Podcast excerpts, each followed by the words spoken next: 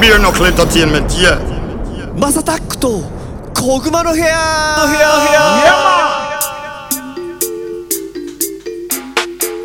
You said it. Beer knuckle is a blazing fire. 皆さんおはようございますこんにちはこんばんはお疲れ様ですおやすみなさいハイタイムズのマサタックですどうもということでですねこの番組は今注目されているトレンドやニュースなんかを取り上げてありがとうございます毎回ポップにおしゃべりを提供していこうというものでございますお手軽に聞ける長さくらいの配信をこれからもどんどんアップしていこうかなと思ってますそしてもちろん今日もゴッツ先生ですどうも明けましておめでとうございますあ、そうだね。明けましておめでとうござい ます。ちょっと前置き長くなっちゃったけど。あー明けましておめでとうございますねそっ今か年も始まりましたね新年一発目だからこんななんか力入っちゃったんですね。ですですですまあだいだいぶまああの収録自体は過ぎちゃってますけどねそうだよねそうそうそう。もうもうそうですね。二週間ぐらい過ぎちゃいもうました。ね1月の14日なんではいはいはいはいはい。まあですねまあでもまあ今年もねいろいろとやっていきましょどうだったんですか。お正月休みはゆっくりできたんですか。ういやもうねあの広島帰ったんですけどはいはいはいはい。あの雪でね結局そんなにうろちょろできなかったですしはあいのはいコロナ増えてたじゃないですかはいはいはいはいはい。でそれもあって、はい結局もうなんていうんですかね実家あの家族の集まりもなかったんであ、あの会うなと。そうですそうです親戚の集まりもないですねで特にやっぱ僕なんか東京から戻ってきてるからすごい煙たがられるんでしそうょ。隠されてましたね隠されてたって言い方悪いですけど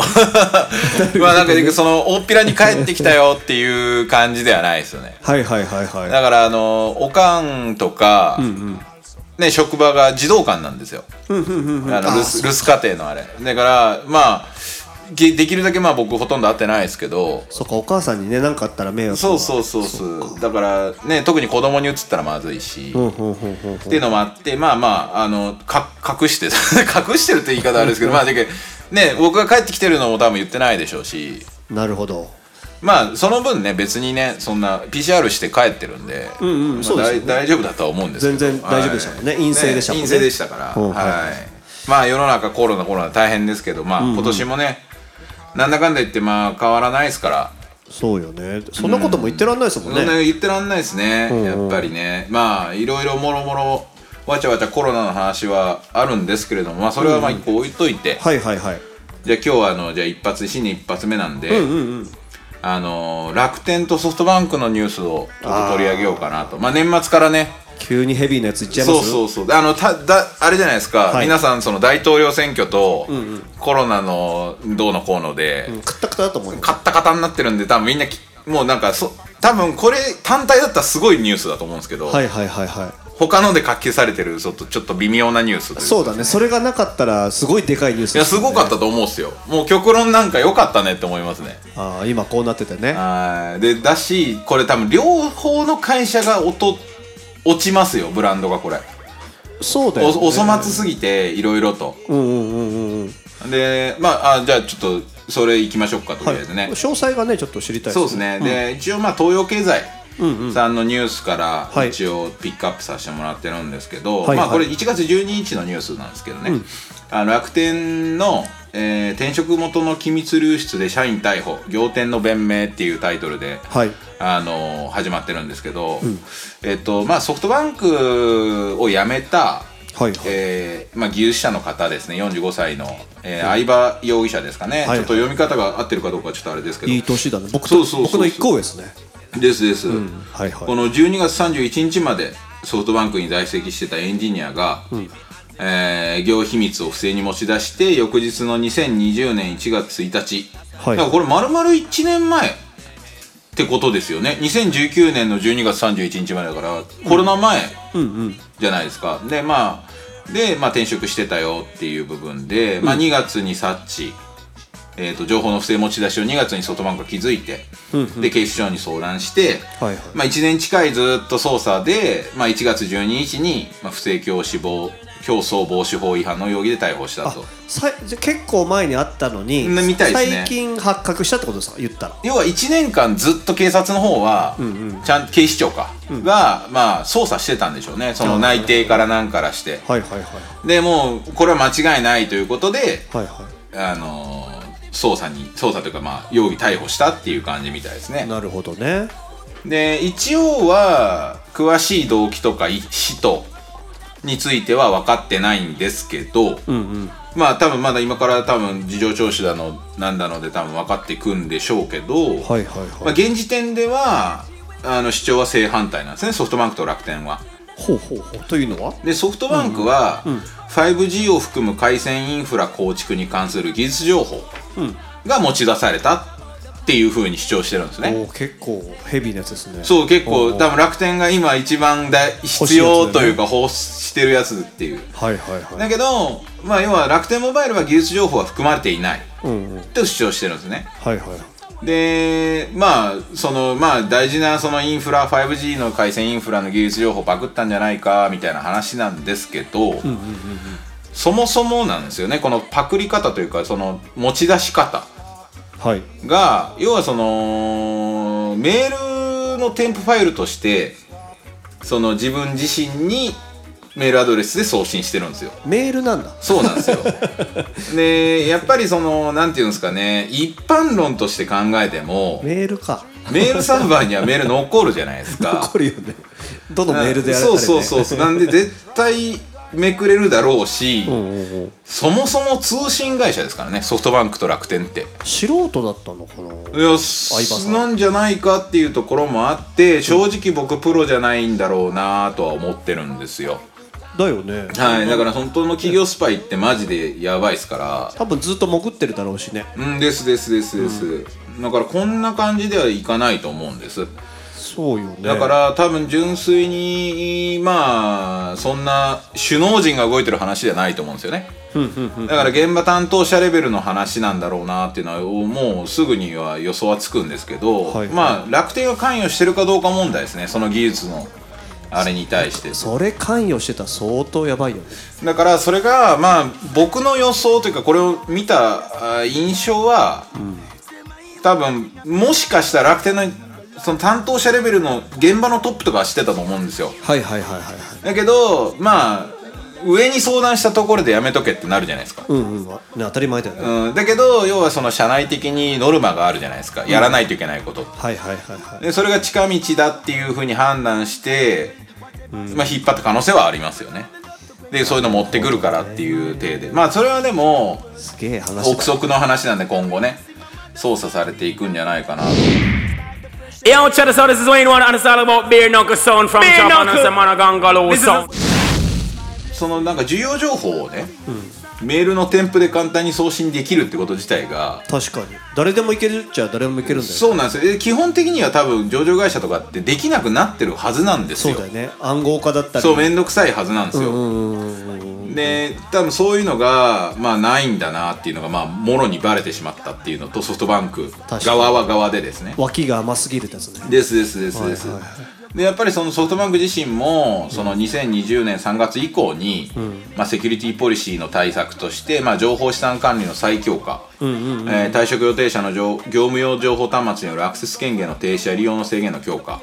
全役員と全社員向けのセキュリティ研修、えー業務用 OA 端末の利用ログ全般を管理するシステムの導入とかをやってますけど、はいはいはい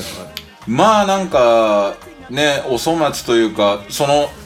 ソフトバンクとか楽天モバイルって個人情報扱ってますからそうだよねちょっとねっていうのがまあだけ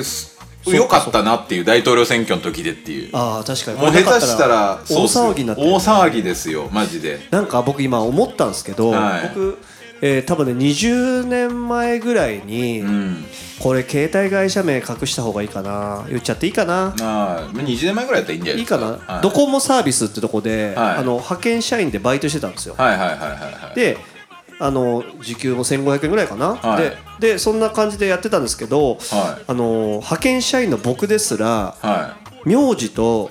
電話番号を入れると個人情報余裕で出せちゃうんですよいやばいですねだからまあ出せちゃうと見れちゃうで、はいはいそのもちろん印刷するとかになるとねもちろんの記録残るんだろうけど、うんで結局僕が辞めた後にその派遣、あのドコモサービスを辞めた後に確かね100万人ぐらい流出してたよなんか事件なんですうんうんうんうんやっぱりでドコモも au もソフトバンクも、まあ、3社共有のなんか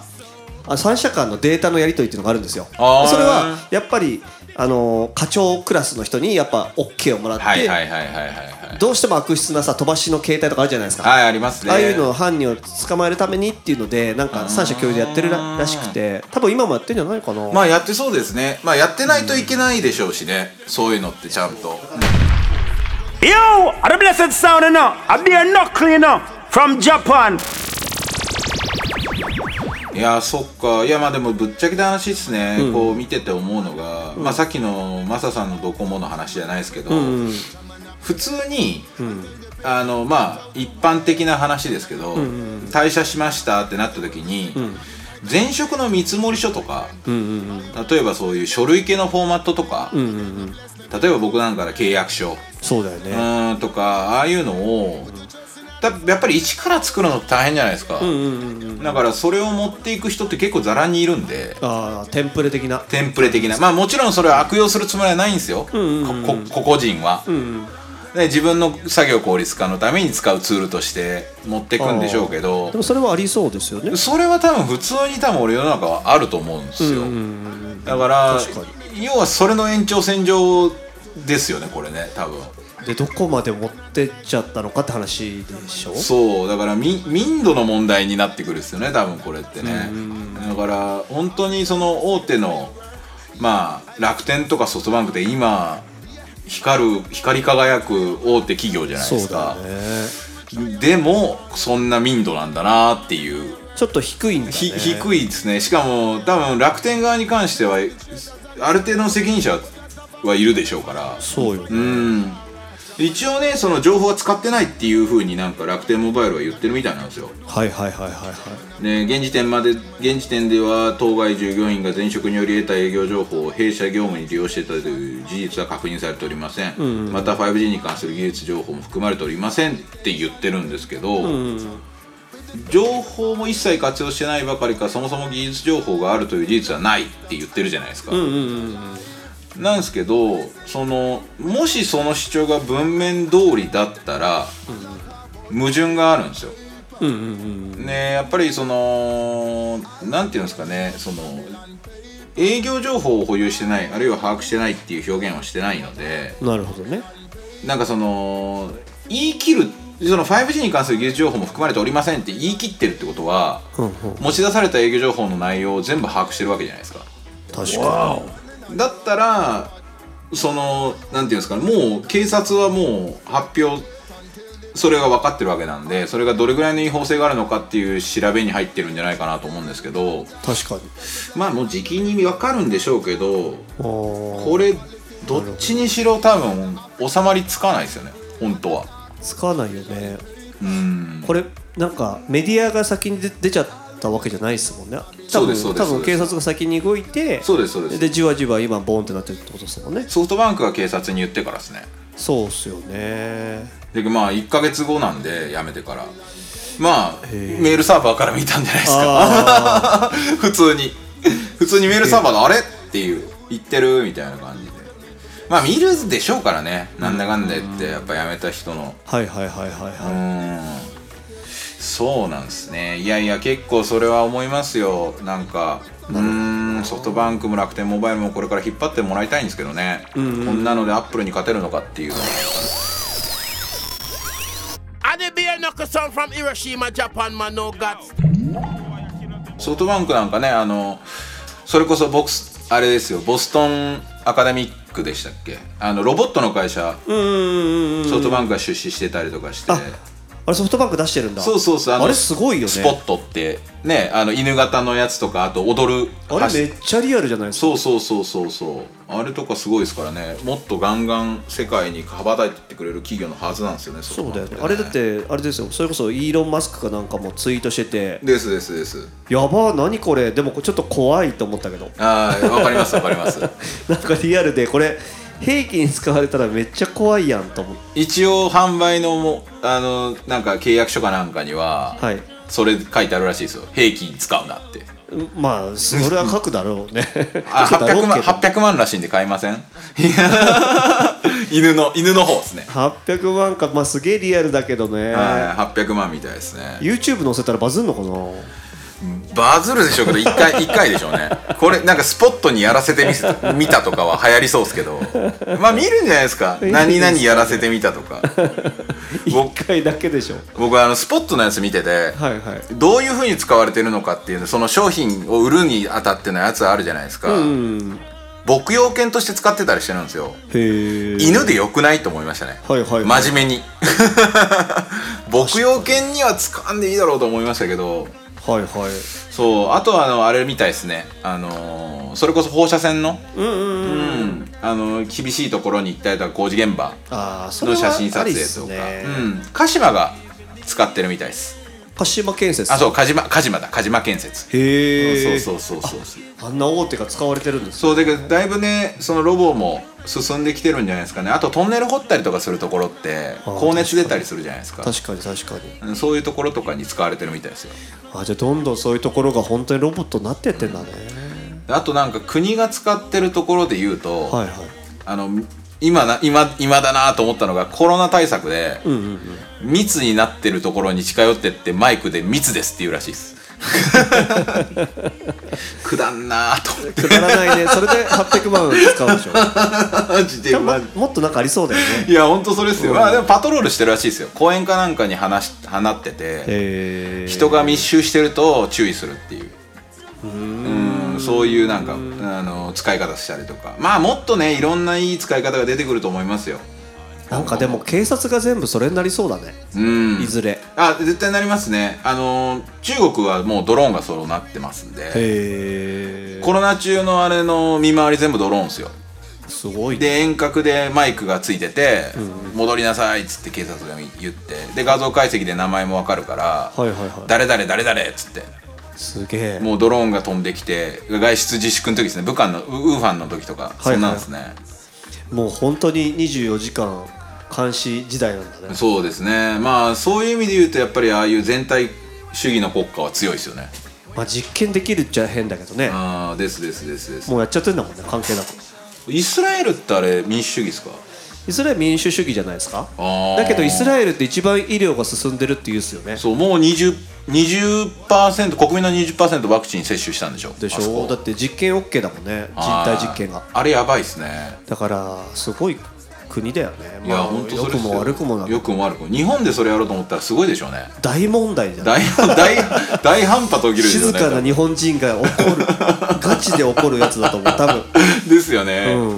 いや怖えわと思ってすごいなあいやいや、まなあねんかねだらだら話してうしんま今日もいましまたたけど、話してしまいましたけども あの今後もねあの次々に配信していく予定でございますそうですねえー、と毎日の通勤通学時間家事の合間休日のブレイクタイムなど少しの時間にでもちょこちょこ聞いてもらえたら嬉しいですということで、まあ、ちょっとね、あのーゲスト呼びたいゲスト呼びたいって言ってる今年はちょっとねゲストもそうですね呼ぼうかななんて思ってあのニュース以外のこともやっていこうとまあ落ち着いてきたなっていうのもありますしそうですねちょっとね動画でもなんかねちょこっと配信もな考えちゃおうかななんてそうですね、まあ、やっとポッドキャストにね僕らもあの乗りましたかそうそうそうそうら、 はい、ちなみになんですけどヒマラヤさんの方ではあれですよ、えっとニュースエンタメニュースのところにはトップに載ってますね、すげえ謎に謎謎でした、ね、怖えはい3番目にありました ちょっと、まあ、いろんな意味で怖いです。あれなんでピックアップされてんだろうと思いましたけど、まあ、ありがとう、ありがとうございます、マリアさん。いや本当ありがとうございますっていう感じですということです。皆さん、あの、また来週も楽しみにしててください。はいじゃあ、コーツさん、ありがとうございました。ありがとうございました